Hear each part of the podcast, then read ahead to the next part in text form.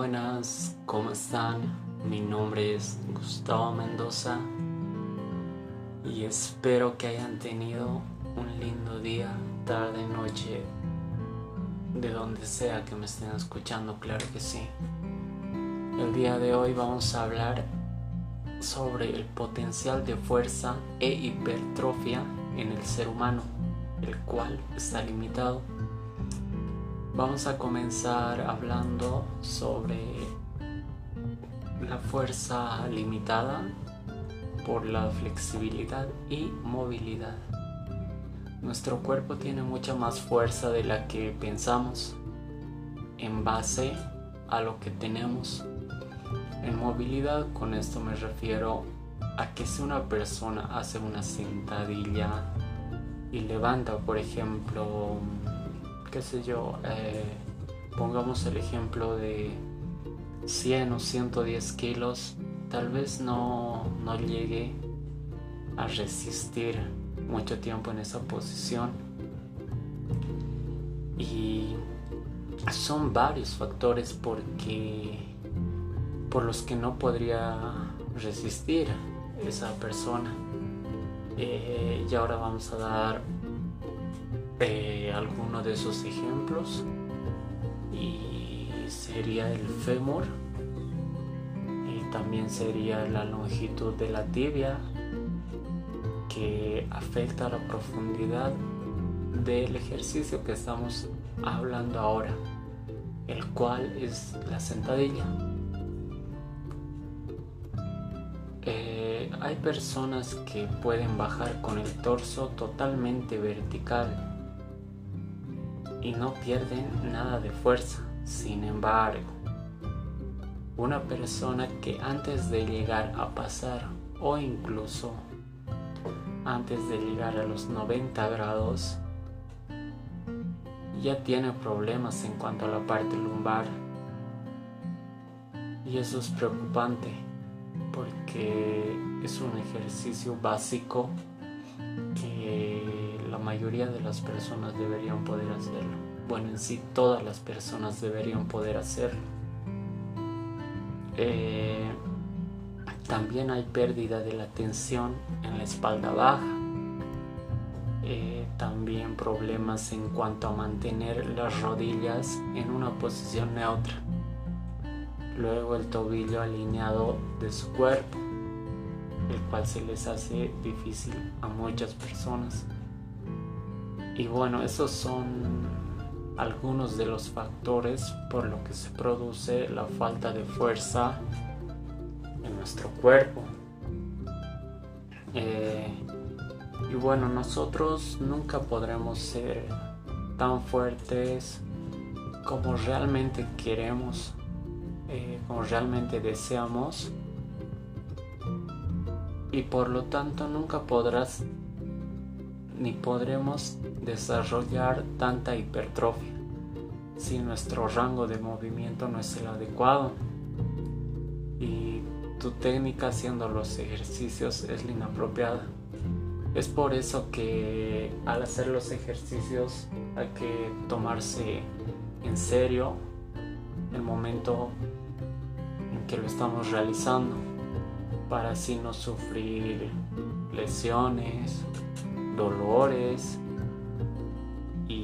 demás factores y tratar de tomárnoslo serio. Y bueno, amigos, vamos a continuar hablando sobre dónde está el problema de todo esto, ¿no? Eh, de cada 10 personas, al menos 8 no pueden realizar una sentadilla. Eh, que como ya les dije, según yo, es algo básico, es algo primario para el ser humano. Eh, las personas no le damos mucha importancia al trabajo de flexibilidad y movilidad en nuestra rutina. Hay personas que lo toman como algo simple el estiramiento y no es así hay que tratar de tomarlo en serio. Como por ejemplo, aquí va un diálogo entre dos amigos que fueron al gimnasio.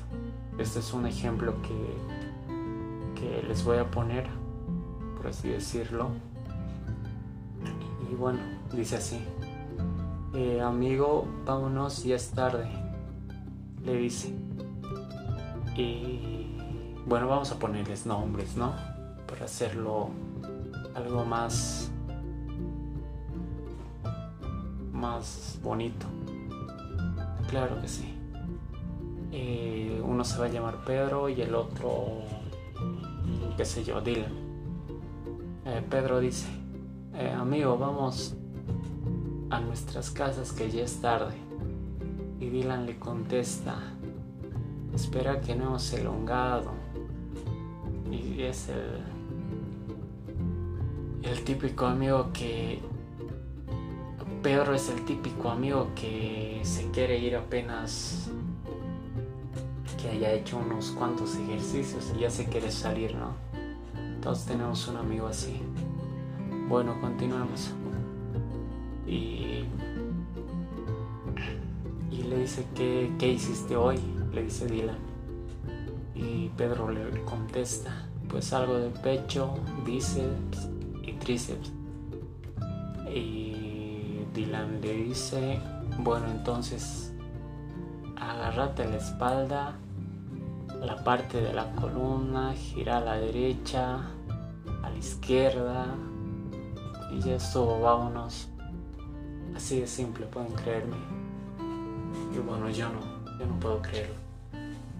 Es algo que no le dan importancia. Y bueno, ahí terminó el diálogo entre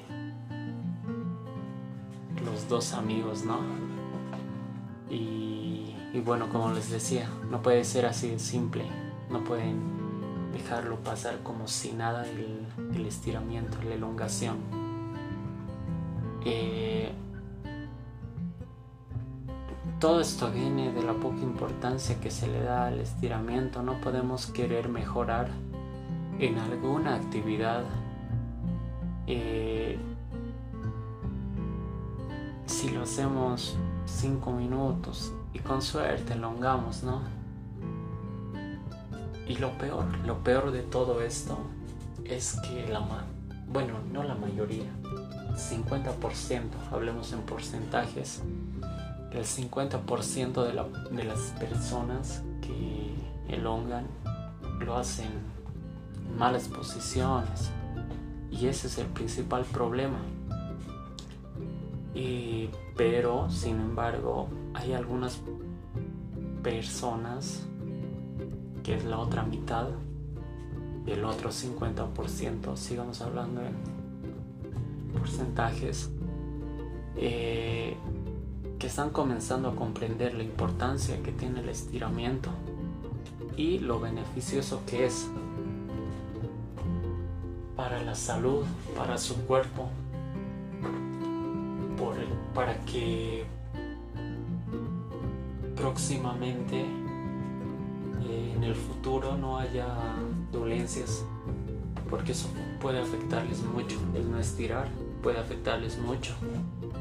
Eh, puede, y los dolores pueden durar no sé días semanas hasta meses. Se ha escuchado casos que duran hasta años y eso es muy feo. Que, pase todo eso por, por no elongar, digamos. Y bueno, ahora vamos a entrar al tema de. Vamos a entrar un versus, que sería el estiramiento estático contra el estiramiento dinámico. Yo considero y he comprobado durante el tiempo que entrenaba, claro, porque ya no se puede entrenar con todo esto de la pandemia y demás, que nos ha perjudicado a muchos deportistas. Pero bueno, luego vamos a tratar de hablar de eso y sigamos que ambos funcionan tanto el estiramiento estático como el estiramiento dinámico. Funcionan muy bien. Y tanto que hay programas centrados en estiramiento estático. Por ejemplo en yoga. Ahí se puede ver mucho de estiramiento estático. Es un gran ejemplo y súper bien por las personas que lo realizan constantemente y bueno, también hay otras disciplinas donde se trabaja con el mismo ejercicio, como puede ser también en el CrossFit, que también es un deporte, en el cual se trabaja el estiramiento dinámico. Ambos estiramientos, como ya lo dije, son efectivos y útiles y ambos pueden incluirse en un programa de estiramiento de forma conjunta. Eso sería lo más ideal, juntar los dos para, para que así tengamos un buen estiramiento. Eh, ahora, ¿qué entendemos por estiramiento estático? Eh, es el clásico estiramiento en el cual adoptamos una postura y dejamos que en el paso de los segundos y de los minutos nuestra musculatura se elonga y se consigue la recuperación y aceleración en el proceso de recuperación del músculo. Y es por eso que es interesante y muy importante este tipo de elongación del que estamos hablando, el cual es el estiramiento estático. Y ahora, una vez que ya hayamos hecho este estiramiento estático y estemos ya recuperando, también tiene mucho sentido incluir un trabajo de estiramiento dinámico. Como se los dije hace un momento, es muy bueno hacerlos de forma conjunta porque el estiramiento dinámico te ayuda mucho a la flexibilidad del cuerpo y eso es lo que el cuerpo necesita, tener mucha flexibilidad en la mayoría de las personas porque el no hacer ejercicio, el no tener flexibilidad te lleva al sedentarismo y eso es lo que nadie quisiera nadie quisiera entrar a eso, a eso del sedentarismo, que eso conlleva a muchas enfermedades también. Y, bueno, eso sería todo. Muchas gracias. Espero que toda esta información les sirva de mucho a ustedes que ahora seguramente están comenzando de nuevo a entrenar eh, por este tema de la cuarentena, como les decía y nos ha perjudicado muchísimo, pero bueno, según el tiempo hay que, hay que volver a retomar todo eso. Pero también hay otras personas que incluso con todos estos problemas en sus casas estuvieron entrenando y me alegra mucho saber eso. Pues espero que nada, agarren el mensaje, que traté de darles y lo tomen muy en cuenta en sus rutinas diarias, ya que como les dije es muy importante e imprescindible para todas las personas que tenemos entrenamientos exigentes. Y para las personas que no, también háganlo. Personas que no tienen entrenamientos muy exigentes, que hacen un deporte súper relajante, igual háganlo porque les va a servir de mucho para no tener dolencias en lo posterior. Y, bueno, si les gustó el podcast, compártanlo con sus amigos, que de seguro les servirá de mucho. Y bueno, sin más que decirles, amigos, sonrían, estén fuertes y vivan la vida. Nos vemos en el próximo capítulo con un nuevo tema que espero les guste mucho. Claro que sí.